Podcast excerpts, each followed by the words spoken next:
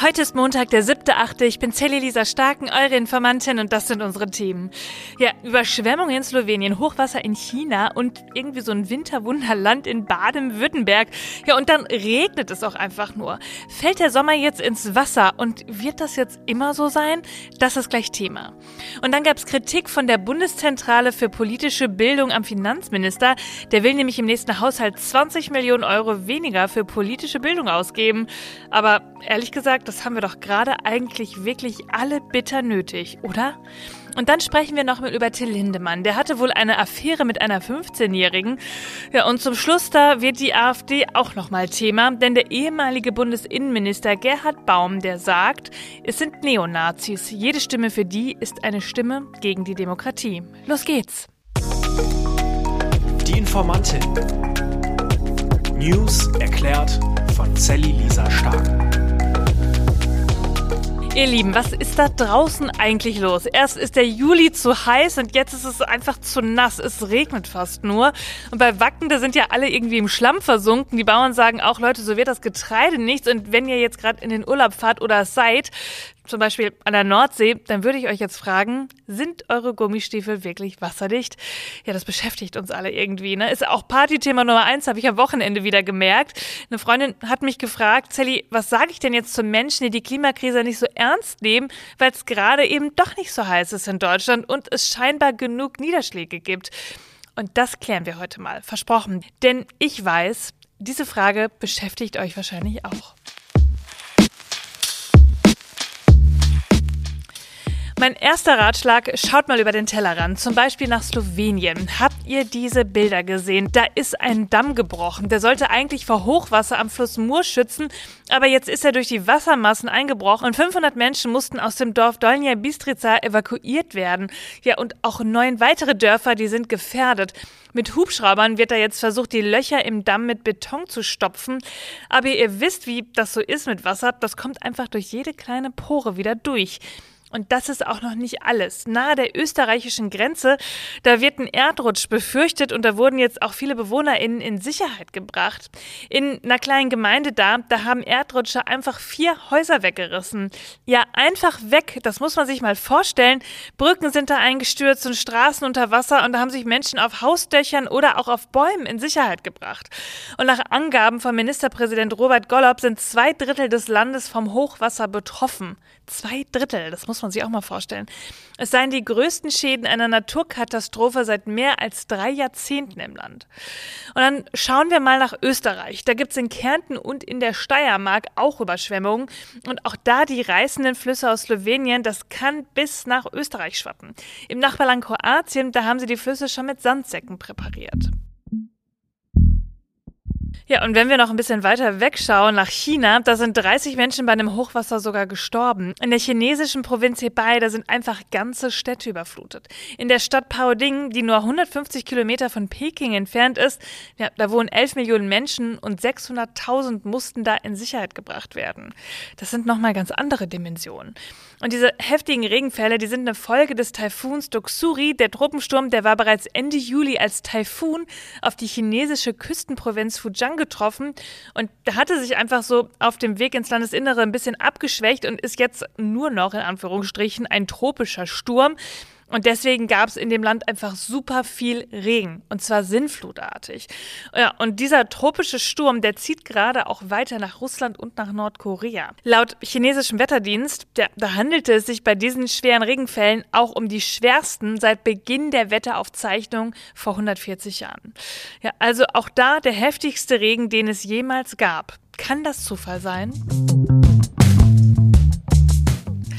Ja, das ist aber eben noch längst nicht alles. Viele könnten jetzt ja die Frage stellen, China, Slowenien, Österreich, Kroatien, was geht mich das denn an? Ja, schauen wir doch mal, was bei uns so los ist. In Baden-Württemberg, da liegt gerade Schnee. So sieht es zumindest aus, wenn man sich diese Bilder anschaut. Ich konnte selber gar nicht glauben. Am Freitag ist es Hagel und das ist innerhalb von kürzester Zeit am Freitag passiert. In der Stadt Reutlingen in der Nähe von Stuttgart, da hat es gewittert und dazu kamen dann diese heftigen Hagelmassen und die haben die Stadt in so eine Winterwunderlandschaft verwandelt. Ja, und Schneeflüge im August August, die das alles wieder bereinigen mussten, das hat man ehrlich gesagt auch lange nicht gesehen. 30 Zentimeter hoch war diese Hagelschicht in der Stadt. Es gab dann auch Wassermassen in Tiefgaragen, Kellern und auch in Wohnungen. Und diese Hagelkörner, die hatten einen Durchmesser von zwei Zentimetern. Sieht man auch nicht alle Tage. Also passiert da gerade der Klimawandel? Also, wenn dich diese Hochwasserkatastrophen im Ausland noch nicht verunsichern, dann schauen wir uns doch noch mal ein bisschen mehr an, was in Deutschland passiert, außer das Winterwunderland in Reutlingen. Ihr erinnert ihr euch, der Juli, das war der heißeste Monat seit Beginn der Wetteraufzeichnung. Und dabei geht es gar nicht so um einzelne Spitzenwerte, also dass ein besonderer Tag unfassbar heiß war, sondern es geht um die Durchschnittstemperaturen. Und da reichen manchmal auch 17 Grad aus, um den bisherigen Rekord einzustellen. Das Risiko einer Hitzewelle, wie wir sie da gesehen gesehen haben, das ist durch die Klimakrise einfach 50 Mal wahrscheinlicher. Und das werden wir immer mehr erleben. Es wird kein ungewöhnliches Wetter bleiben und insgesamt noch heißer werden. Und dann hatten wir ja auch so viele Dürrewarnungen und Waldbrandgefahren. Und durch den Regen, da konnten die Böden wieder mehr Wasser aufnehmen. Doch in die tiefen Schichten, also wirklich so ganz bis nach unten, da ist das Wasser gar nicht gelangt, denn das dauert einfach länger als diese gefühlte zwei Wochen Dauerregen, die wir gerade haben. Der Regen, der hat ein bisschen gegen die Dürre geholfen, aber eigentlich bräuchten wir so viel Regen im Herbst und im Winter. Sturzregen und Extremwetter wie jetzt, das hilft dabei einfach nicht und sorgt sorgt durch den trockenen Boden eher für Hochwasser und dass dann die Flüsse übertreten, weil das Wasser einfach vom Boden nicht mehr aufgenommen werden kann. Und das sieht man zum Beispiel auch auf den Feldern. Die sind total Matsche gerade und da kann kein Mähdrescher so richtig die Ernte einfahren. Also, die Klimakrise, die beeinflusst die Stärke und auch die Häufigkeit von Wetterextremen, wie wir sie gerade erleben. Hitzewellen, Dürren, Extremniederschläge. Und genau deshalb ist dieses Zusammenspiel auch zu beachten. Und wenn du das tust, dann wirst du sicher auch ein ganz bisschen demütig und kannst nicht mehr so tun, als würde es da draußen gar kein Problem geben. Auch hier gilt, einfache Antworten werden den komplexen Problemen natürlich nicht gerecht. Und so einfach ist das dann. Ach ja, die Hitze, die kommt übrigens zurück. Mitte der Woche, da kommt die Sonne wieder zurück und die Temperaturen, die sollen auch ansteigen. Was für ein Wechselbad der Gefühle, sage ich euch. Zurzeit ist ja ganz schön viel los, oder? AfD-Parteitage mit ganz schön viel Schwurbelinhalten, Klimakrise-Leugnern. Ja, puh, was, was brauchen wir da? Genau, politische Aufklärung. Sowas, was wir hier auch im Podcast machen. Hintergründe erzählen, Politik fix und einfach erklären. Und diese Aufgabe, die haben ja nicht nur wir hier im Podcast, sondern da gibt's auch ja, andere für, zum Beispiel der Staat. Und deshalb sage ich auch immer, die Bundesregierung zum Beispiel, die muss ihre Schritte genau erklären und die Leute auch aufklären. Und dieser Bildungsauftrag, der zeigt sich zum Beispiel durch die Arbeit der BPB, der Bundeszentrale für politische Bildung. Ihre Arbeit ist ja unter anderem deshalb so wichtig, weil sie eben dabei hilft, ein kritisches Urteilsvermögen aufzubauen und sie stellt auch total viele Informationen gegen Populismus bereit und auch den ein oder anderen Faktencheck.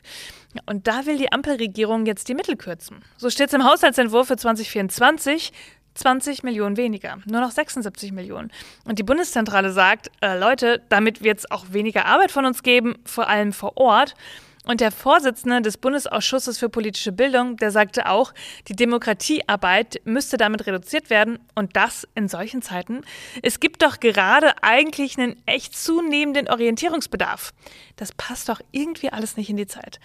Ja, und wie immer lohnt sich bei sowas ja auch mal ein Blick in den Koalitionsvertrag. Und da steht, Zitat, Politische Bildung und Demokratieförderung sind mehr gefordert denn je. Denn auch in Deutschland steht die pluralistische, freiheitliche Demokratie unter Druck. Akteurinnen und Akteure der nachhaltigen Demokratieförderung, die auf Basis von Respekt, Toleranz, Würde und Menschenrechten arbeiten, werden auch in der Zukunft mit öffentlichen Mitteln gefördert. Wir wollen die politische Bildung und die Demokratiebildung entlang der Bildungskette stärken, die Projektmittel der Bundeszentrale für politische Bildung erhöhen und die Unabhängigkeit ihrer Arbeit achten. Hm. Hat der Finanzminister Christian Lindner da was vergessen? Ja, ihr wisst, der Koalitionsvertrag, der ist ja nicht bindend und eher sowas wie eine Absichtserklärung. Ja, die ganzen Kürzungen, die kommen jetzt wegen den komplexen Themen wie Corona, Ukraine-Krieg, das waren alles unvorhergesehene Ausgaben und damit schwinden dann auch so ein bisschen die Handlungsmöglichkeiten im Bundeshaushalt. Und Lindner, der will ja sehr hart bei seinem Kurs bleiben. Ja, Kritik daran gibt's aber viel, zum Beispiel von den Gewerkschaften, die sagen, eine Schuldenbremse, das ist doch eine Zukunftsbremse.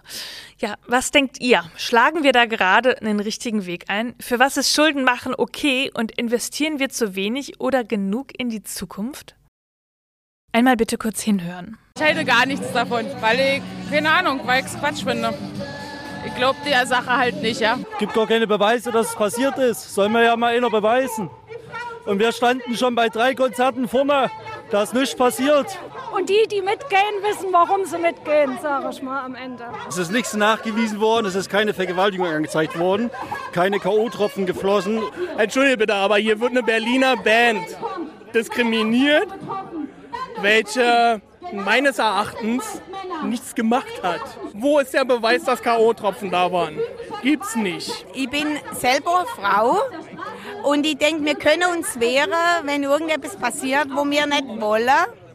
Und wenn ich was mache, weil ich sage, okay, das bringt mir einen Vorteil oder sonst was, habe ich nachher nicht zu sagen, me too. Ihr wisst, um wen es geht. Um Rammstein. Das Thema, das lässt uns ja wirklich nicht los. Und das zieht sich irgendwie genauso durch diesen Sommer wie diese Regengüsse.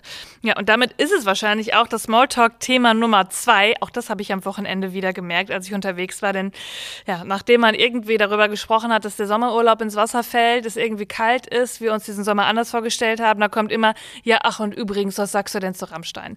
Ich glaube, das kennt ihr vielleicht auch. Und es gibt jetzt ja auch wieder neue Vorwürfe und wir nehmen das hier nochmal zum Anlass, ein paar Takte zur Unschuldsvermutung zu sagen. Ja, und dann auch zum Nachdenken und vielleicht auch als Argument auf dem nächsten Grillfest. Die Aussagen, die wir hier gerade bei den Fans gehört haben, die begegnen mir auch überall. Und da heißt es Sachlichkeit wahren, Grenzen aufzeigen und dann ein Gegenargument bringen. Aber schauen wir uns erstmal kurz die neuesten Entwicklungen an. Und darüber hat der Spiegel berichtet. Sommer 2011. Lindemann, der ist im Urlaub mit der Band an der Mecklenburgischen Seenplatte.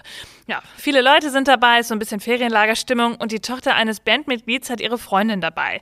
Wie das halt so üblich ist. Ich kenne das selber auch, dass man Freundinnen irgendwie von anderen Familien mit in den Urlaub nimmt. Und einen Tag bevor der Urlaub beginnt, ist diese Freundin 15 Jahre alt geworden. Und an einem Abend mitten in dieser wirklich idyllischen Ferienlagerstimmung, wie der Spiegel es beschreibt, da sollte Lindemann ins Spiel kommen.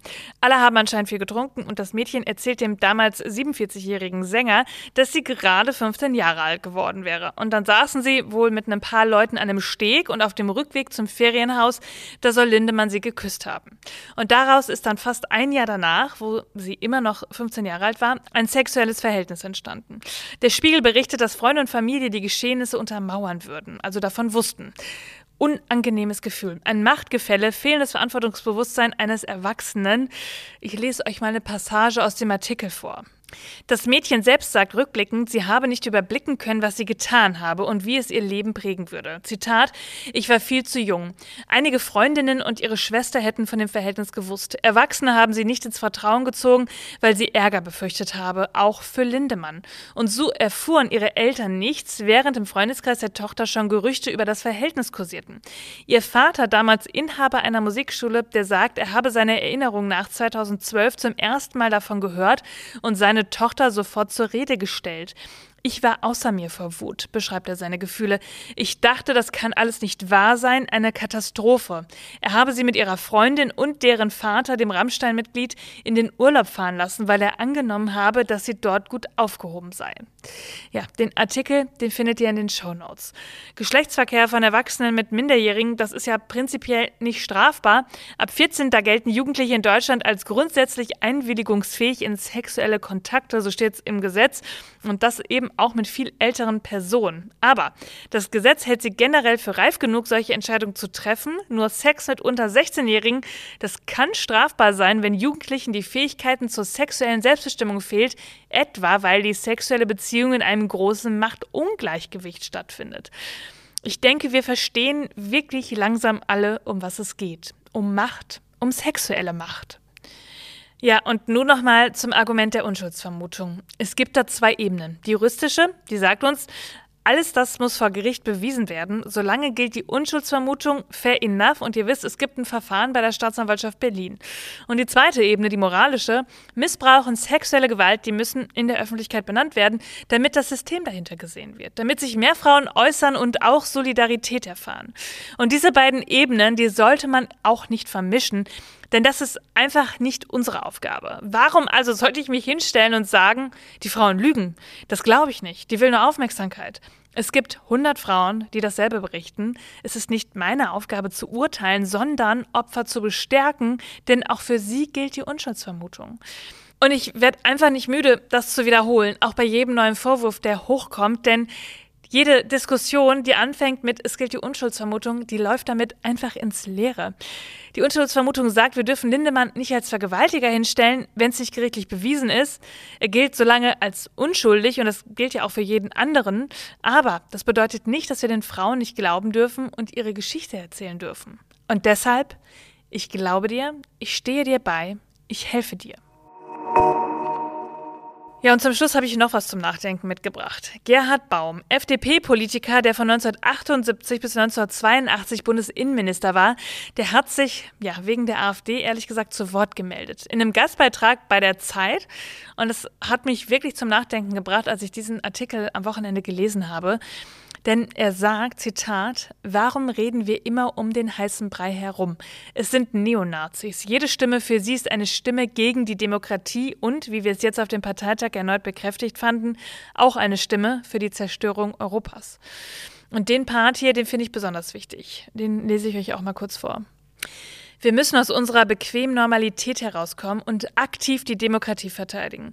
Umfragen, wonach die Mehrheit die Demokratie will, die beruhigen gar nicht, wenn diese Mehrheit nicht für die Demokratie kämpft. Mit Erschrecken stelle ich immer wieder fest, dass junge Leute das Grundgesetz und seine Rolle bei der Entwicklung unserer Demokratie nicht kennen. Die Deutschen neigen oft zur Verharmlosung von Gefahren. Zu nennen ist der Klimawandel, die Aggressivität Putins, aber die Neigung, sich in einer bequemen, verantwortungslosen Normalität einzurichten, die ist gefährlich. Ihr Lieben, deshalb führt einfach kein Weg dran vorbei, dass wir immer wieder darüber sprechen und sei es noch so anstrengend. Wir müssen aufklären, erklären und jeden Tag aufs neue klare Kante zeigen. Und das machen wir ab jetzt in jeder Folge. Versprochen. Das war schon wieder für diesen Montag. Ihr findet wie immer alle Quellen und Informationen in den Shownotes. Informiert euch selbst, sprecht darüber, bildet euch eure eigene Meinung und schreibt mir, wenn ihr Fragen habt oder Kritik, Anregungen, schickt mir eine Sprachnachricht auf Instagram und dann, ihr wisst es, freue ich mich wirklich über jede Bewertung von euch. Sei es fünf Sterne auf Spotify, eine schöne geschriebene bei Apple Podcasts, all das, was euch gefällt. Ich würde mich freuen. Erzählt euren Freundinnen davon, eurer Familie, euren Bekannten, alle, die davon hören müssen, dass wir hier die News einfach und fix erklären, damit wir alle, alle wissen, was eigentlich draußen passiert. Und dann hören wir uns am Mittwoch wieder, denn irgendwas passiert ja immer. Bis dann. Die Informantin. News erklärt von Sally Lisa Stark. Seven One Audio.